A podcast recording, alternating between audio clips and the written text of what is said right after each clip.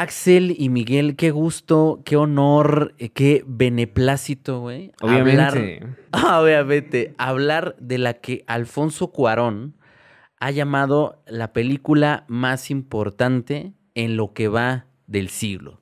y esa eh, película es Zona de Interés, dirigida por Jonathan Glazer. Y como es una oportunidad única y diferente, otra vez Miguel va a hablar de ella sin verla. Miguel, ¿cómo estás? Bien, muy preparado con todos los apuntes que hice de esa película que no vi. Exacto.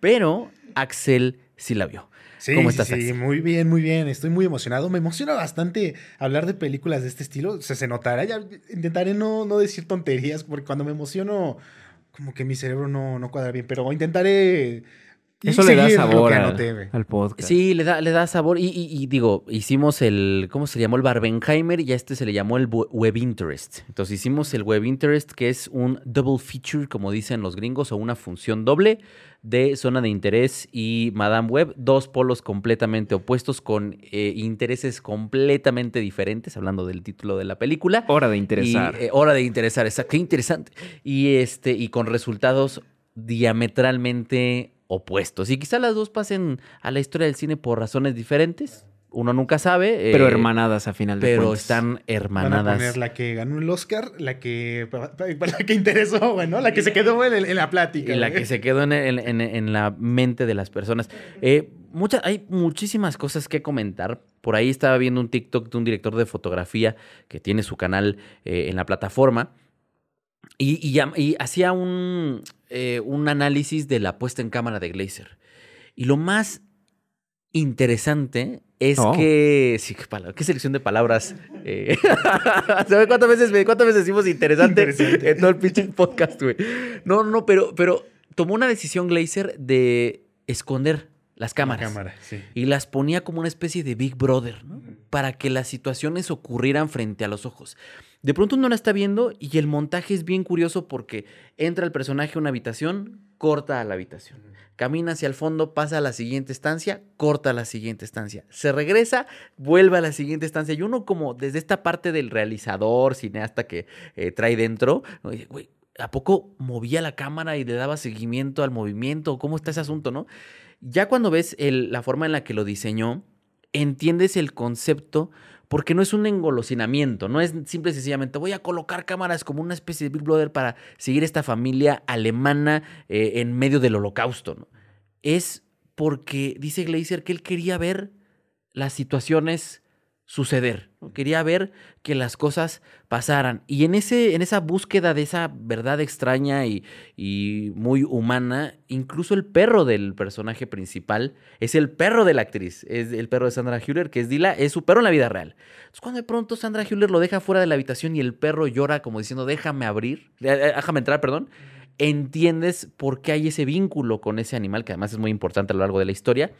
Pero es esa búsqueda de lo que algunos llaman el naturalismo o de esas actuaciones orgánicas eh, que está todo el tiempo presente. Entonces, sí me llama la atención cómo esa puesta en cámara atípica va acompañada de las necesidades y de las búsquedas de su director. No, y que me encanta que, qué bueno que lo estás retomando. Vi un detrás de cámaras, muy pequeñito porque no hay tanto eh, todavía sobre la película, pero justamente se veía cómo ubicaba las cámaras, ¿no? Y muchas veces están acostumbrados de grandes eh, películas hollywoodenses cosas así, de más bien armar un set y decir, ah, esta pared se quita, ¿no? No, no, no. Acá usó cámaras muy pequeñas, las pegaba a la pared, utilizaba lentes lo más amplios posibles y así lo dejaba. O sea, justamente siguiendo en esta onda tan natural. Me gusta mucho que hasta cómo diseñó todo para ubicar una cámara. Te, te digo, estaba el sillón y arribita del sillón ubicaba la cámara. O estaba en el techo y la agarraba con estas cosas, no sé cómo se llaman, y las pegaba en el techo, ¿no? O sea, era una cosa muy interesante como hasta en el diseño de cómo ubicar las cámaras dentro de la casa había una, mm, ¿cómo decirlo? Como que estaba muy bien pensado, sabía lo que quería dar a, sentir, ¿no? ¿Y, cómo haces la construcción de, un, de una ficción? ¿No? Para que se dé de forma natural, ¿no? sí, y, acompañarte del diseño de producción. Se mencionó mucho ese, esa búsqueda de, hacer esa réplica muy minuciosa de la casa original, con el patio muy parecido, que para quien no sepa de qué se trata, pues, digo, hay que contarlo un poco, es eh, básicamente un comandante que está a cargo de Auschwitz y vive al lado. O sea, está la pared, este, así como en Santa Fe hay una pared nada más que divide Sí. la, zona marginal de la zona de los hiperricos, así hay una pared que divide los campos de concentración de eh, la casa de estas personas, que es una eh, casa bellísima, con flores, con un pastito El bonito, glamour, ¿no? con El glamour alemán, con- además. Exactamente, y Miguel lo comentaba el, el podcast anterior, que no grabamos el mismo día, no crean ustedes que estamos grabando dos programas Ropa el mismo día. Ropa, sí, ropa sin gorra. ¿no? Somos sucios. sí. Se me olvidó. Eh, ya sé que ahora, sé que ahora me veo un poco más joven, es- son los efectos de las, de las gorras, este, que uno se ve, se quieren ver más jóvenes, basta con voltearse la, la gorra. Acaba de salir de la secundaria. Sí, sí, sí, exacto, exacto. Eh, y, y Miguel hablaba de, de, del- de las burbujas, de lo que queremos ver y de lo que no queremos ver. Eh, Como, como metáfora no solo de, de- la indiferencia de esta familia ante el horror y lo que se sufre constantemente, que hay una reconstrucción sonora brillante de la cual seguramente vas a hablar, eh, Axel, que se me olvidó mencionar que acompañando esta, este naturalismo, incluso la iluminación es natural, no hay iluminación de soporte, lo cual es extraordinario. Em, Hablabas de, de la- de las burbujas, Miguel, y de, y de cómo nosotros mismos nos condicionamos a saber qué vamos a ver y qué queremos ver y qué no queremos ver. O sea, incluso las plataformas de streaming, digo, las plataformas de streaming, las redes sociales, cuando tú no quieres ver un tema, te dicen dejar de seguir. No a la persona, el tema. El tema. Sí, claro. Eso, como metáfora de, de- de esta, esta eh, construcción histórica con lo que estamos viviendo actualmente, se me hace extraordinario. cabrón. Sí, sí, sí. Ahorita decías precisamente lo de la reconstrucción de la casa. Y a mí me gusta muchísimo eh, cómo, cómo los personajes, digo, obviamente esta parte tiene que ver más con cómo decidieron contar y ex- eh, externalizar un poquito de la psique de los personajes, ¿no? Pero habla muchísimo sobre, ah, que la casa precisamente, que es muy grande y- y tienen el jardín enorme y toda la cosa, ¿no? Pero curiosamente, hay dos aspectos, tanto en el de la casa como en el del jardín. El jardín está rodeado de muros. Sí. Puede ser muy grande, puede tener su alberca, puede tener... Pero está rodeada de muros, está encerrado ese jardín, ¿no? Y me, y me- me encanta porque en algún momento menciona, ah, sí, en algún momento van a crecer las, las plantas y, y van a tapar. Van a todo, ¿no?". tapar el Van- exterior. sí. Exacto. Y luego vemos la casa que constantemente se habla sobre que, ay, qué bonita, que qué grande y todo esto, pero estamos dentro y es un laberinto. Todo está encerrado. O sea, es, es extraordinario lo, lo, lo sofocante que se vuelve estar dentro de la casa. Bueno, para nosotros, obvio, porque sabemos lo que te pasa dentro y eso mismo hace que por dentro sea sofocante, pero para ellos mismos en su relación como familia, ¿no? Cómo se va desarrollando. Entonces, bueno, está- estaban esos dos aspectos, pero ahora que estabas mencionando lo de, lo de ver y no ver y todo eso, me gusta mucho que nosotros ya sabemos que estamos viendo. Y desde un inicio en la película se deja, no se deja claro si la familia es completamente consciente de lo que está pasando del otro lado del muro, porque eh, se sabe que no, no empezaron a hacer lo que hicieron desde el inicio, ¿no? Antes solamente los recluían, los ponían a hacer trabajos forzados, etcétera. Después empezó toda esta onda de empezar a, a- a matarlos, ¿no? Me encanta porque la película no te deja claro eso desde el inicio. Te, de- te dice así como de, sabemos que allá atrás los, los estamos eh, recluyendo, pero no nos están diciendo si ellos son conscientes. Y me gusta como poco a poco van, va- van dando a lucir esa indiferencia que no sé si es por, más por nosotros, ¿no? Por decir, somos humanos y como seres humanos no podemos ser tan fríos, ¿no? Pero cuando te vas dando cuenta justamente de cómo sí son conscientes y si esa frialdad existe y, es, y persiste, sobre todo, bueno, en uno de los personajes que es la, la- ama de casa, que está interpretada por Sandra Hüller, que por cierto también salió en, en Anatomía, de una Caída, que es extraordinario, que son dos personajes que no te crees que es la misma actriz, o sea, impresionante, pero... No, no, no, es que yo, yo iba, yo iba a, a continuar sobre lo que estabas diciendo, que es, eh, y lo vimos, lo platicábamos eh, con un cineasta que se llama Mit Kopanov, y él dice que solo hay una- un tipo de cine interactivo, ¿no? O sea, el cine interactivo, yo sé que coloquialmente creemos que es aquel en el que con el control decidimos el destino de los personajes, y decía Panov, no, el cine interactivo es aquel que sugiere para que el sugiere por medio de unas figuras retóricas para que el espectador forme parte activa de la, de la ficción, construyendo ahí donde no alcanzas a ver. Y en zona de interés eh, hay tres elementos que están constantemente ahí, que nos dan cuenta de lo que está sucediendo. Y como bien dices, eh, Miguel, es una, eh, digo, Axel, es una gran... es que Miguel está hablando un chingo, güey. Aportando demasiados así comentarios. pasa, Sí, sí, pasa, sí, Miguel pasa. está muy cabrón. Este, Siempre lo traemos en la mente. Hasta cuando estoy con mamá, Miguel, ah, perdón. Axel, que son tres elementos. Este, el primero es un elemento sonoro, que constantemente escuchamos ruidos de toda índole que nos sugieren cosas. Y es una gran película de terror precisamente por eso, porque el, el- terror, el horror que construye cada espectador en su, en su mente es diferente, ¿no? Cada quien tiene su propia interpretación y eso lo hace todavía más terrorífico. Está el horror del humo. Constantemente se alude a cenizas. Cenizas por medio de la lluvia, cenizas por medio de, gente tosiendo, cenizas por medio de una persona que está en un río y que de pronto ese río se llena de esas cenizas. Eh, es- es- Ese es el otro elemento. Y el tercero eh, es una eh, escena brillante eh, y es muy, muy, muy, muy brillante porque es tan simple, pero tan apabullante que empieza con dos minutos de pantalla De negra. pantalla negra. Ujú. Dos minutos de pantalla negra con unos cánticos como los de Ligeti, ¿no? Así Sí, como, sí.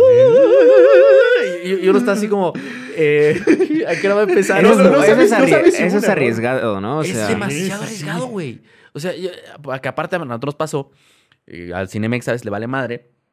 Eh, por supuesto, nunca tendremos un este, patrocinio de Cinemex, pero llegamos muy temprano, éramos cinco personas en la sala, nos echamos los trailers y de pronto empezó y salió un título que decía Bob Marley, la película, ¿no? Y, la- y- y las Ah, cinco no. personas que estábamos en, en hilera, unos señores atrás dijeron, esa no es, ¿verdad? Y unos chavos, no, creo que esa no es. Y de pronto empezó Bob Marley, güey, y vimos media hora de Bob Marley la ay, película. güey. Y de pronto ya, la, bueno, nos fuimos a quejar obviamente y la quitaron. Y empezó, entonces, después de esa pequeña experiencia de Bob Marley, yo veía esos, esos minutos de negrura y voz y yo dije, Tama ya se trabó, güey. O, ¿qué está Pues pasando? sí, es que ya te dieron. Ah, sí, sí, sí, indicio, sí. ¿no? Entonces había cosas que no sabía si, si, si estaban pasando, si no estaban pasando, pero es muy arriesgado tener dos minutos de pantalla negra con cánticos a la Ligeti, porque es, yo pensé todo el tiempo, no es esta frase de mientras más miras al abismo, el abismo más mira hacia ti, y eso es una cosa que está pasando todo el tiempo. Es Está cabrón. estas oye. personas mirando al abismo y cómo este abismo los observa de vuelta, en apariencia sin remordimientos, pero conforme avanza la ficción vamos entendiendo un poquito más a los personajes.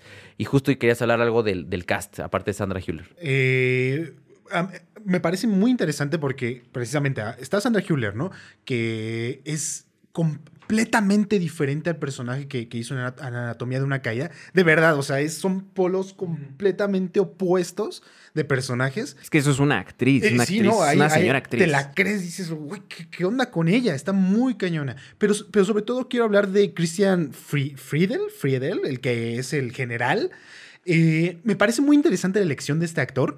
Porque, a ver, está interpretando y ya tenemos también esta concepción de cómo son este tipo de, de personajes, ¿no? Lo hemos visto en El Pianista, lo hemos visto... En la eh, lista de Schindler. En la lista de Schindler. Lo hemos, hemos visto muchísimas veces. en Entonces tenemos- películas de, de la época, de la, además, ¿no? época, De la época. exactamente.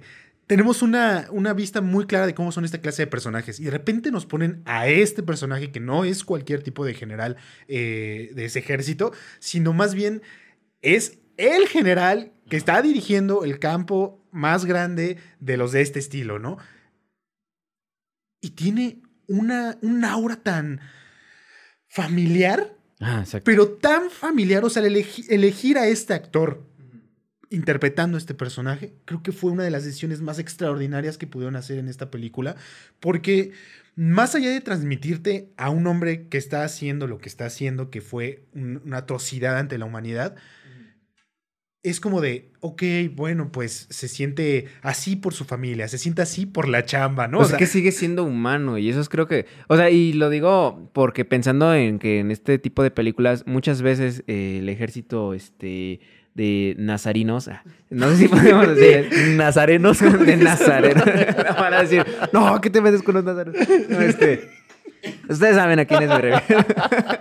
Siempre son representados, este, Queremos monetizar este espacio. Sí, queremos Es- monetizar, Estamos esforzando. Estamos esforzando porque se monetice. O sea, no sean así.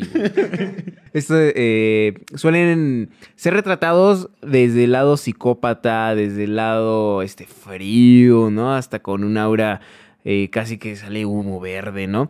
Eh, y lo cierto es de que, pues justamente, mm, eh, pues también eran seres humanos y no digo, ah, es que hay que perdonarles. No, o sea, que lo que significa el horror de que cualquier padre amoroso de familia también se esconde una- un asqueroso monstruo, ¿no?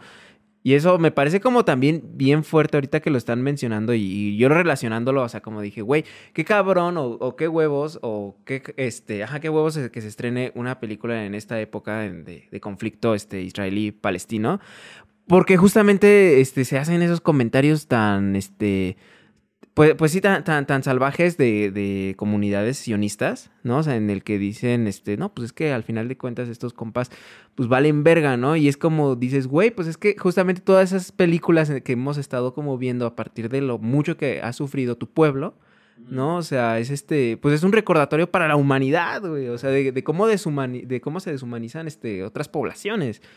Y de, y de hecho, lo, lo chistoso ahí, digo chistoso, pero es más bien como irónico. No, a mí no me da tanta Sí, gracia. no, no, no, no, no. Me refiero, chistoso, me refiero a la película, me refiero a la película. No, no, no, no, no, le van a cortar el pedazo. ¡Ay, qué chistoso, ¿no? Bueno, no nos desmonetizan, pero pues sí, vamos No, a quedar a como unos monstruos ante sus ojos. Podcaster se le hace gracioso el conflicto. No, no, no.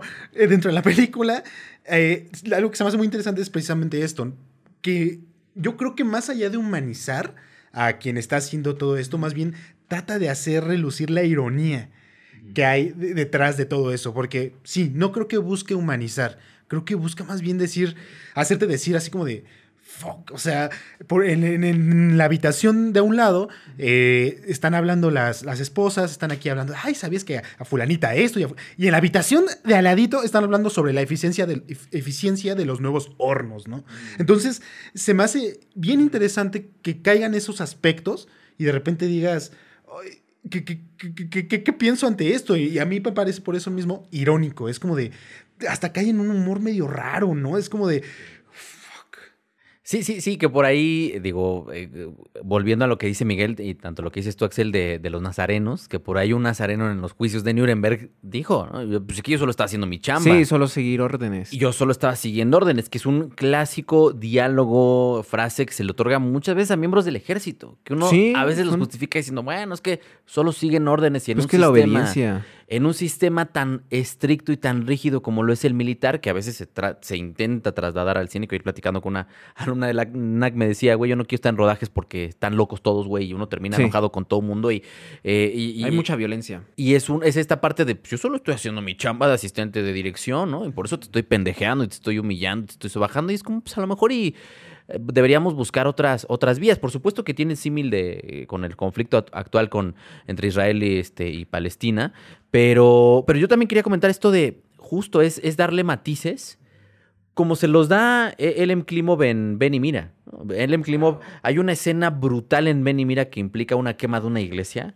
Y hay un soldado alemán que está disparando a mansalva, pero está llorando. Sí, y además se ve súper chavito y, y, y, o sea, y eso es como lo, lo cabrón, ¿no? O sea, este, estaba, este, justamente la otra vez escuchando sobre la racionalización de la, de la muerte, ¿no? El, racionalizar la muerte, justamente cómo lo toman, este, sobre todo, pues, miembros altos del ejército, ¿no? Como para decir, bueno, pues sí es que estamos matando, pero es que al final de cuentas es el enemigo, ¿no? Y lo empieza a deshumanizar, ¿no? Llamándolo cucaracha, o sea, perdiéndole la, el rastro humano, ¿no? Y eso creo que, este, justamente sucede, o bueno, sucedió mucho en la, en la Segunda Guerra Mundial, que previo al conflicto, o sea, el- eh, la comunidad judía, ¿no? Era, este, pues, súper sobajada, ¿no? O sea, este, eh, Kafka, ¿no? Había escrito cómo, cómo él se sentía siendo judío y cómo era de, pues, que lo pendejeaban por el simple hecho de, De de- serlo. de existir, Sí, ¿no? sí, o sea, y, y es bien curioso cómo, este, de repente a veces perdemos de, de vista y, y me parece como una propuesta súper chingona, bueno, como me la platican, como la estás vendiendo, que sea una este, forma de enseñártelo como una, como una persona, o sea, que tú puedes, que tú puedes tener este, eh, reacciones como estas personas, ¿no? O sea, que, que tú puedes este, hacer ese Mira, tipo es- de, es- de es- situaciones. Es tan, tan ambivalente y tan complejo y tan irónico que incluso le otorga un par de escenas con animales. Sí. Porque el clásico psicópata es de, es que tortura animales y los mata y les pega. Y le-". Tiene un par de escenas, una con un caballo y una con un perro. Y, bueno, y aparte las que tiene con el perro del hogar, que uno dice, güey, es que este cabrón ama a los animales. O sea, este cabrón que llega y se limpia las botas eh, llenas de sangre, ama a sus animales y tiene un amor por sus animales, tiene un amor por sus hijos y tiene un amor muy profundo por su esposa. Entonces es, es una, es un ser complejo y, y ahí es donde creo que está esto que menciona Cuarón, este gran desafío, hay un, hay un, yo sé que, digo, Bontrier no a todos les encanta, pero en la casa ella tiene un capítulo completo dedicado a una eh, eh, fracción que le llama la noble putrefacción. Y en este capítulo de la noble putrefacción, él se pregunta y se cuestiona ya eh, de dónde viene el arte y por qué viene el arte. Y ese, ese capítulo en específico está construido a partir de las grandes edificaciones que hicieron los nazarenos. Que decía, pues es que los, no los nazarenos, los nazarenos del, de 1940 hicieron unas construcciones monumentales que se, que se dicen ahí, eran bellísimas. Sí, pero, claro. pero ¿qué exaltaban esas, esas construcciones? ¿Qué te, ¿Qué te querían transmitir? ¿Qué te querían decir? Y es generar lo bello de lo putrefacto, lo bello de lo salvaje, lo bello de lo hermoso. Y, y hay un, una escena, una secuencia en, en Zona de Interés que eh, es en un museo, en donde uno puede ver y es, se me hace, es como la noble putrefacción puesta en, en, en imágenes y puesta en espacios. Un museo con los zapatos y las maletas y los hornos, pero dispuestos de tal forma que buscan la belleza. O sea, te está contando una atrocidad con un montículo de zapatos que sabes que pertenecieron a miles de personas que murieron en esos lugares. Entonces me hace una ironía, como muy bien dice eh, Axel, y una cosa incluso hasta muy salvaje y muy bestial, intentar en un espacio como un museo construir una narrativa bella con una colección de zapatos, y de maletas que le pertenecieron a alguien. Entonces, es, es, es, algunas de las grandes cosas que plantea, que plantea esta, esta película de Jonathan Glazer y que la neta sí, por el tiempo en el que está hecha, la forma en la que retrata a sus personajes es muy desafiante. O sea, te cuestiona, te desafía, cuestiona a sus protagonistas. Unos asumen su conflicto o su, o su culpa, por llamarlo de alguna forma, otros no. Y lo curioso es que en tiempos en donde surge otra obra como lo es Oppenheimer, que también va de la culpa. Yo sé que a lo mejor y no se pueden comparar, yo sé que a lo mejor y van por otros lugares, pero hablando estrictamente en términos de culpa, Zona de Interés está en otro lado. O sea, Oppenheimer no sabe si por momentos es el juicio, si por momentos es la culpa, si, si este, es un cameo de Avengers y este, al final va a salir alguna escena postcritos. Acá entiendes perfectamente bien que ahí donde no alcanzas tú a ver y no alcanzas a entender, hay una emoción que sí se te revela en un momento muy determinado, pero que está ahí constantemente. Sí, no, y hasta en ese sentido de cómo se te revela, que, que yo creo que es lo más extraordinario, y hablamos del sonido, ¿no? Sí, todo mundo va a estar hablando de que el sonido, esto no lo van a entender hasta que lo vean, pero yo creo que lo mejor que tiene esta revelación en el sonido es que no es exagerada nada exagerada. O sea, tú Sí, es creerías como cuando que estás en tu cantón y se escucha por ahí algo y Sí, dices, sí, son que, estás, que estás en Culiacán, ¿no? que estás en Culiacán en el periodo de Calderón. Entonces, ah, ok. No, si suena, más cerca, cohetes. si, si suena más cerca, me agacho, güey. No. pero, pero, pero me encanta porque, es- porque no exageran eso en disparos, en gritos, en, en todo eso. No exagera. Es en momentos muy específicos, de manera muy tenue, porque tampoco es que suene ensordecedor. No, no, no, no. Suena muy leve. Y en, y en lo que vemos, me gusta mucho porque la, la fotografía eh, es muy quieta, es- es- todo el tiempo está quieta, bueno, la mayor parte del tiempo y además es muy geométrica, pero eso lo compensan eh, usan, haciendo un excelente uso del midground, el background y, y el foreground, Sí, de las tres dimensiones del plano. Me- porque en el fondo se alcanza a ver eh, la fumarola del tren llegando o de los hornos, todo esto, pero no es que se alcanza a ver así per se, no, no, no. Apenas si se alcanza a ver, ¿no? Y, apenas se alcanza a ver porque lo están tapando que la casa, que los mismos personajes. Entonces me parece increíble que lo muestre y que tú estás siendo consciente de eso, pero en ningún momento llega a caer en lo eh, am- amarillento, si así lo quieres ¿no? No, ahí queda. Estás viendo lo que ellos están viendo y de hecho en el... eh, Sí, es la gran, eh, perdón, eh, Axel, que te, interrumpa, pero es la gran maravilla del punto de vista. Sí, es que eso voy, yo creo que en el, en el foreground, al final se nos revela, o, sea, o sea, se nos da este, eh, esta pauta, y no sé si lo compartas, de que en el foreground estamos siendo justamente partícipes, siempre estuvimos en el foreground, por eso siempre estuvimos cuando veíamos la fumarola, estamos siendo tapados por el personaje, estamos siendo, estamos muy pegados a ellos, ¿no? En, en ese sentido y en esa parte de casi al final se nos da como, pues sí, se nos afirma, si así lo quieren ver. Oh, spoilers. Sí, creo, creo, creo que no. O sea, es que es muy difícil spoilear una, una obra así. Yo sí creo que es una obra mayor. No sé cómo la va a evaluar el tiempo, ahora que ha estado muy de moda esa discusión. Pero sí pienso que esta forma en la que Glazer plantea la puesta en cámara es como la de alguien viendo a través de un microscopio. Nos está permitiendo ver, ser testigos, nos está dejando entrar a las habitaciones siempre con distancia. O sea, nunca, rara vez ves un close-up, rara vez ves un extreme close-up, casi siempre estás en full shot, estás en medium shot. Nos, nos permite observar siempre desde la lejanía y mucho menos nos deja entrar a los campos, que eso siempre queda velado por un gran muro, porque estamos viendo desde sus ojos, estamos viendo... Desde eh, esa zona de de- interés. Desde esa zona, exactamente, que, que está alejada de cómo actualmente estamos eligiendo ver muchos de los conflictos que hay a nuestro alrededor desde una zona de seguridad. Claro. Y eso es lo más cabrón y la metáfora eh, más fuerte que encuentro ahora, que ya no- muchas cosas no las queremos observar y preferimos eh, omitirlas, preferimos hacer como si no existieran. Y pues bueno, así nos va a ir cuando falte el agua.